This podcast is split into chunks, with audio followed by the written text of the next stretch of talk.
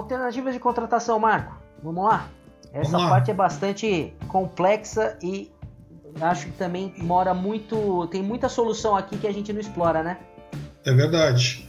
Então vamos lá. Então toda vez que eu falo de alternativa de contratação, eu sempre vou bater no primeiro momento que eu tenho que eu tenho vínculo empregatício e não vínculo empregatício, ou seja, sem o vínculo empregatício. Então, quando eu tenho vínculo empregatício, eu tenho por prazo determinado, ele está baseado pela CLT.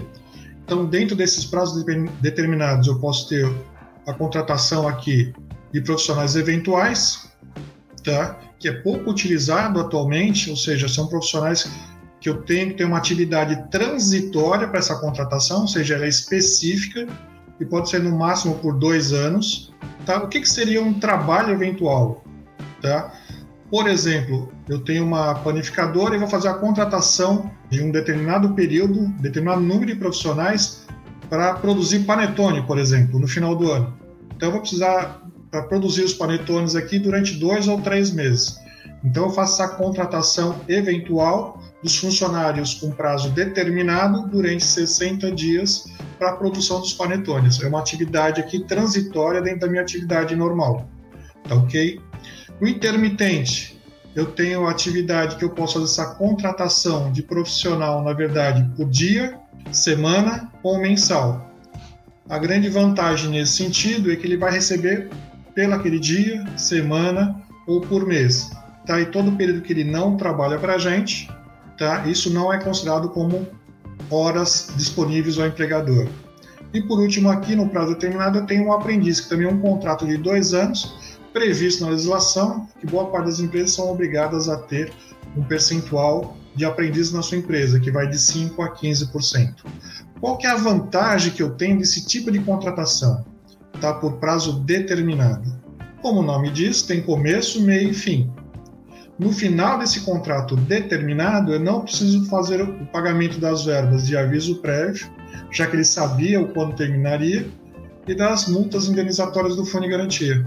Então eu tenho uma redução de custo e aqui eu consigo tratar aqui cada tipo de alternativa por prazo determinado, então reduzindo os meus custos aqui com base na legislação. Também aqui com o vínculo empregatício eu tenho o prazo indeterminado.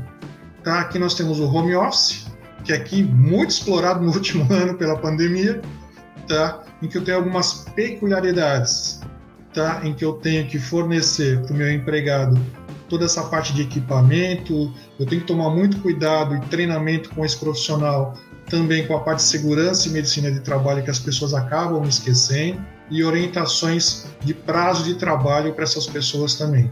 Tudo bem?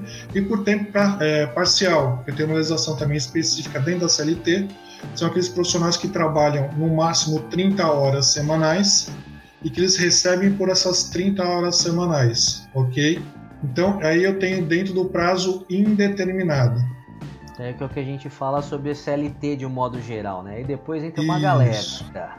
Aí eu tenho isso. Aí eu tenho sem vínculo empregatício, na verdade. Quando a gente fala de vínculo empregatício, é voltado diretamente à CLT. E quando eu falo aqui de sem vínculo empregatício, são legislações que eu tenho que transitam, na verdade, aí dentro ou próximo à CLT, específica de cada tipo de contratação. Então aqui eu tenho estagiários, tem que ser estudante, obrigatoriamente um estudante, tá? ou universitário ou técnico. A gente brinca um pouquinho disso, porque a gente já viu estagiários que já estavam formados, ou estagiário de administração trabalhando em recepção. Então eu tenho que seguir a legislação do estagiário, ok? Com todas as suas peculiaridades. A grande vantagem do estagiário aí é a parte dos impostos, né? Já que eu não tenho a tributação, já que é sem vínculo empregatício, eu não teria a tributação previdenciária, fundiária e os direitos trabalhistas aqui. Então, que eu teria que pagar uma bolsa, seguro, e ele tem direito a um recesso de 30 dias. Eu não vou entrar em muita coisa em cada detalhe, senão a gente vai ficar muito tempo aqui conversando, Não, mas a parte de temporários, que é através de uma agência temporária da contratação, aqui também para suprir aqui uma, um momento transitório da empresa, que pode ser por dois motivos. Primeiro, a substituição do quadro que eu tenho efetivo, no caso de umas férias dos funcionários, ou um afastamento que eu tenho aqui de licença maternidade, eu posso fazer essa contratação via temporária. ou acréscimo eventual de trabalho que eu tenha na empresa. Também consigo contratar esse temporário por prazo específico aqui até 180 dias, podendo ser prorrogado por mais 90 dias. Terceirização, tá? A grande vantagem disso, a partir do momento que nós tivemos a, a reestruturação, a reformulação aqui de, da CLT, foi que eu deixo de ter somente atividade meio para também atividade fim. Então aqui eu consigo contratar pessoas especialistas em determinadas áreas, consigo reduzir os meus custos aqui internamente com essa terceirização. Porém, então eu deixo ter o desvio de finalidade, né, Marco? Porque tem gente que pensa por simplesmente na questão do, do custo. Ah, vou, uhum. vou terceirizar e acabou. Não, você está terceirizando um serviço especializado.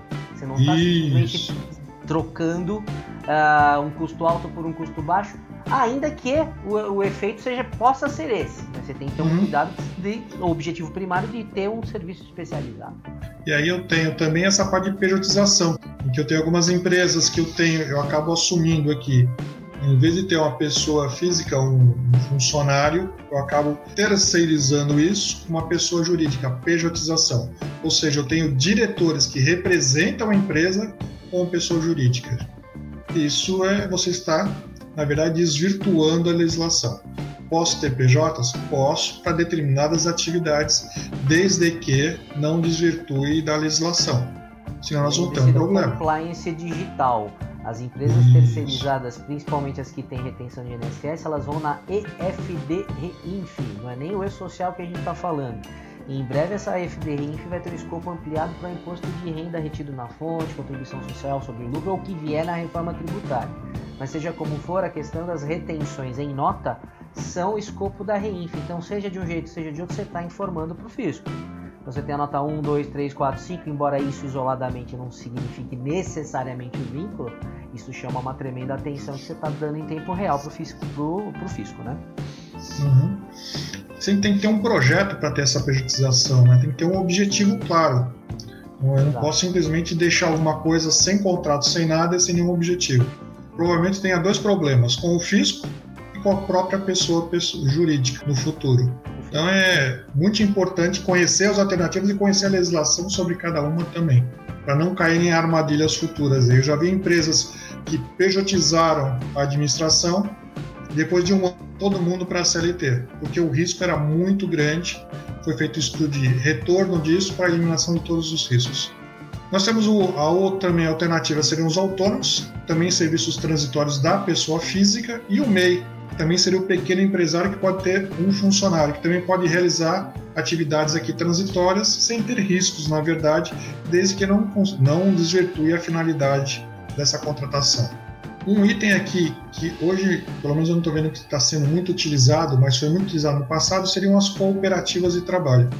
São itens muito importantes e podem ser utilizados porque aí eu vou pegar pessoal qualificado da cooperativa para aquela função, para aquela atividade. Dando um exemplo em cima disso, preciso desenvolver um sistema operacional para minha área. Por exemplo, área de transporte. Vou buscar uma cooperativa que seja especializada nessa parte para desenvolver o meu sistema.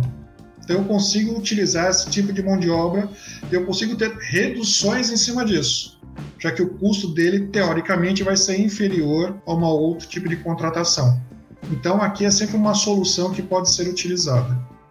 E o último item aqui seria o representante comercial, que seria o nosso vendedor, pode ser uma pessoa física ou uma pessoa jurídica, que representem a nossa empresa.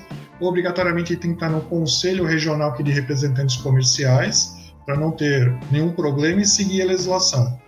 Então aqui eu tenho um número grande de alternativas em que as pessoas têm que conhecer, na verdade o gestor tem que conhecer para ver primeiro qual o custo de mão de obra, como eu consigo aqui utilizar de forma correta essas alternativas, quais são os pontos positivos e os cuidados que eu tenho que ter com cada um deles. Porque não basta a contratação, eu tenho que acompanhar todos esses contratos e tenho também que tomar os cuidados para que não tenha dor de cabeça futura sobre isso ok?